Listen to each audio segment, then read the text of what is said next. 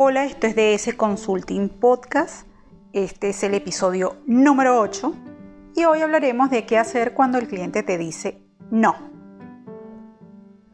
Cuando el cliente nos dice no, cada vendedor experimenta un sinsabor que sabemos que no es más que frustración. Y es que por allí dicen que solo aprendemos a vender cuando aprendemos a lidiar o a manejar adecuadamente ese sentimiento de frustración tan grande que representa ese no. Algunas personas piensan que nunca se aprende a manejar esta situación por completo. Y yo estoy de acuerdo en esto, pues cada caída en el mundo de las ventas es totalmente diferente. Por la misma naturaleza de cada negocio en particular y de cada venta en particular porque ni cada negocio es igual ni cada venta es igual, aunque se trate inclusive del mismo producto.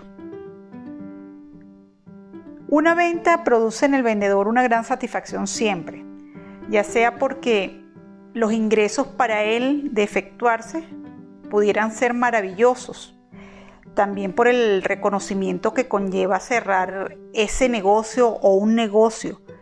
Y más aún cuando el negocio es representativo o es de gran valor para la organización para la cual trabaja.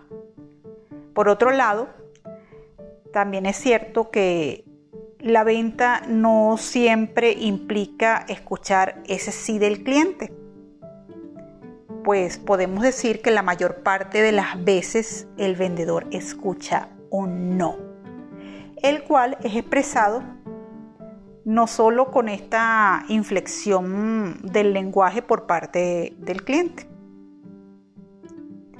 Es que ya me he decidido por otra propuesta. Ok, será la próxima ocasión. O hemos decidido no invertir en este proyecto aún Tal vez podamos hablar de este servicio el año próximo. Hemos decidido dar prioridad a otros proyectos dentro de esta organización. O esperemos a que la cuarentena termine. O veamos a ver qué sucede después que se aclare la situación de la pandemia. Son estas frases cuyo significado no es más que un no por parte del cliente. Y es aquí donde cada vendedor queda con la sensación de decepción, que además de eso tiene un aderezo especial de molestia y de gran desilusión. De allí que cuando hablamos acerca de qué hacer cuando escuchamos estos no de nuestros clientes, lo primero que debemos hacer es manejar esta frustración pues ello, para ello debemos entender y, y, tener siempre presente que al acometer un proceso de ventas, las posibilidades de respuesta del cliente están en un 50%, que pudieran ser un sí, o la posibilidad de que en un 50% ese cliente nos diga ese no. La tarea en estos casos es tratar de entender qué parte del proceso del esfuerzo de ventas nos falló eh, es escuchar la objeción del cliente y analizarla. Ver si hay la posibilidad o una nueva oportunidad en el camino no recorrido en ese proceso. Y esto es porque a veces la negativa de un cliente tiene que ver con mensajes diferentes a no querer o necesitar ese producto o ese servicio que le ofrecemos. También puede existir una serie de razones para que el rechazo de una oferta por parte del cliente potencial eh, sea no solo que no necesita el producto, no lo quiere. De allí que estas oportunidades hay que analizarlas. La mayoría de esas razones pudieran a veces no tener nada que ver con el producto o el servicio que le que le estamos proponiendo al cliente. De allí que hay varias, entre ellas vamos a mencionar algunas. La primera posibilidad o, la primera razón por la que el cliente pudiera ser que nos dice no y que no tiene nada que ver con el producto que proponemos o el servicio, es que realmente el cliente no tiene clara nuestra oferta de valor. Y esto ya lo hemos conversado en varias oportunidades. Y es que podría tratarse de que no hemos sabido explicarle nuestra oferta de valor, punto este que es de gran importancia. Y en este caso, tal vez lo que el cliente nos quiere decir es que realmente tiene dudas acerca de qué aspectos de nuestra oferta de valor van a resolver sus problemas. Esto también sucede cuando la oferta de valor no está construida de forma adecuada. De allí la importancia de saber bien cómo construir este documento y más aún cómo explicárselo a nuestro cliente final porque es que la oferta de valor no es un documento escrito solamente. La oferta de valor es un documento acompañado de una serie de estrategias que nos llevarán o nos conducirán a cerrar nuestra venta. Y aquí pudiera ser que el cliente tiene muchas dudas, las cuales no sabe expresarnos de otra manera más que diciéndonos no. Otro punto por el que tal vez el cliente nos dice no es que tal vez realmente él no entiende cuál es el, valor real de nuestro producto o nuestro servicio para su organización.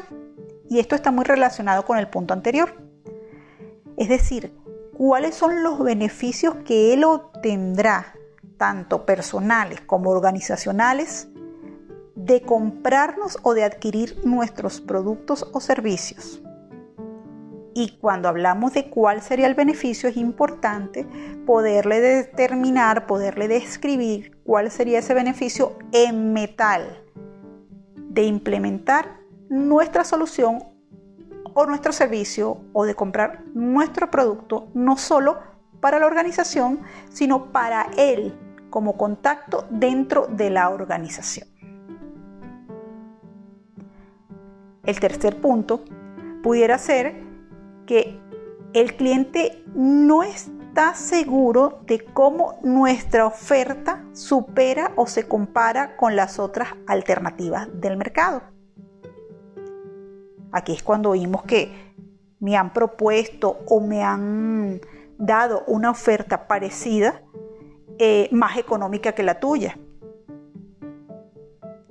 Y es decir que es importante poder hacerle saber, convencerlo y decirle realmente cuál es el diferenciador que tenemos en cuanto a las demás ofertas o a los demás en el mercado y cuál realmente sería la ventaja que él obtendría al comprarnos a nosotros y no a los otros. Hay otro aspecto que pudiera ser detonante de un no del cliente. Y este es que no estamos negociando con la persona adecuada dentro de esa organización. Y este es un punto muy delicado, pues es un error grave de ventas y se ve bastante. El quinto aspecto sería el timing. Y es tan simple como que no hemos llegado en el momento adecuado. Esto también debemos aprender a leerlo no solo como vendedores, sino como personas, porque tal vez ese timing es un timing no adecuado para nuestro contacto, para la persona contacto que tenemos en el cliente, o tal vez el timing no es el adecuado por algún evento específico que está viviendo la organización como tal. El sexto punto, que algunas veces parece trivial, pero con el que también me he topado o nos hemos topado, es que el vendedor no ha logrado entablar un lazo empático con su cliente. Es decir, no conectan. Aquí también la respuesta del cliente puede ser un no por la simple apatía de poder de no tener ese, ese lazo con ese vendedor, no le presta atención, sencillamente no hacen clic y esto es importante. Finalmente, y el que para unos puede ser muy obvio, no siempre para el vendedor, y es que está tratando de venderle a veces algo al cliente que no tiene esa necesidad.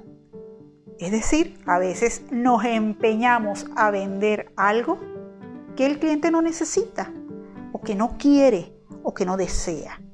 Y esto es una falla terrible. Ustedes dirán, no, pero esto no puede, esto no sucede, no, sí sucede. En la mayor parte de los casos he visto vendedores que se enfrascan en vender a un cliente algo que realmente el cliente no está convencido que quiere, desea o necesita. En todos estos casos, la respuesta del vendedor no debe ser rendirse, pues el único caso que no merece la pena buscar una segunda oportunidad es cuando el cliente ni tiene la necesidad del producto o ni quiere o ni desea nuestro producto o servicio. En todos los demás casos vale la pena seguir luchando. Después del no del cliente debemos sobreponernos y basado en la descripción anterior entender qué fue realmente lo que lo llevó a rechazarnos. Es decir, leer las respuestas del cliente, leer esos no, esos argumentos que, que fueron expresados en forma de no de nuestro cliente. Debemos pedir feedback a ese cliente para identificar las razones exactas por las cuales nos ha rechazado o eso que está detrás de ese no.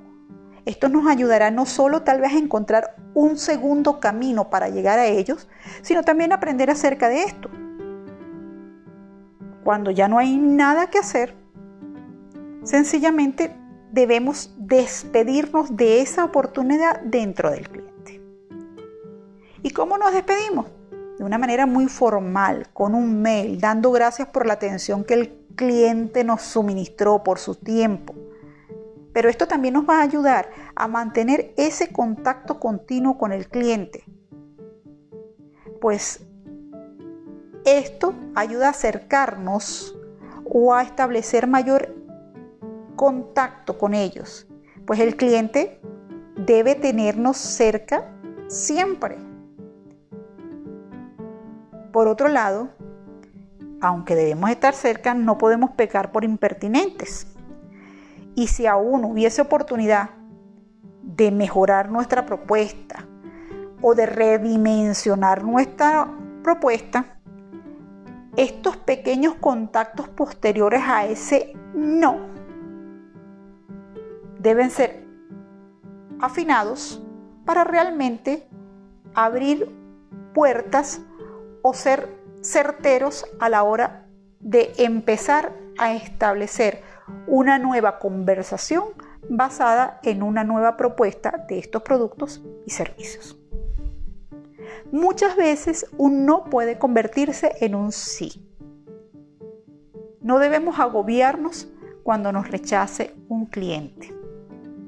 Debemos entender que está detrás de ese no. Recordemos que vender no es idealizar. Vender implica sobreponerse a las frustraciones. Es intentarlo una y otra vez. Es aprender en el proceso, es conocer a nuestro cliente, es tener caídas y también tener éxitos. Y de esta forma, asumiendo ese aprendizaje, esos éxitos seguramente van a ser mucho más fructíferos. Este ha sido el episodio 8. Realmente un tema polémico, en el arte de vender, en el arte de entender a nuestro cliente y sus mensajes ocultos, en este caso, entender sus no. Si te ha gustado, comparte este capítulo, este episodio, o dinos si quisieras saber más acerca de este tema. En DS Consulting Negocios estamos listos para apoyarte en la construcción y desarrollo de tu oferta de valor y esa estrategia de venta de tus productos y servicios, en ese fortalecimiento de tu equipo de ventas para entender todos estos no del cliente y poder redimensionar ese proceso de ventas. Escríbenos al correo de sconsultingnegocios.com o por Facebook o Instagram arroba dsconsulting.negocios. Hasta pronto.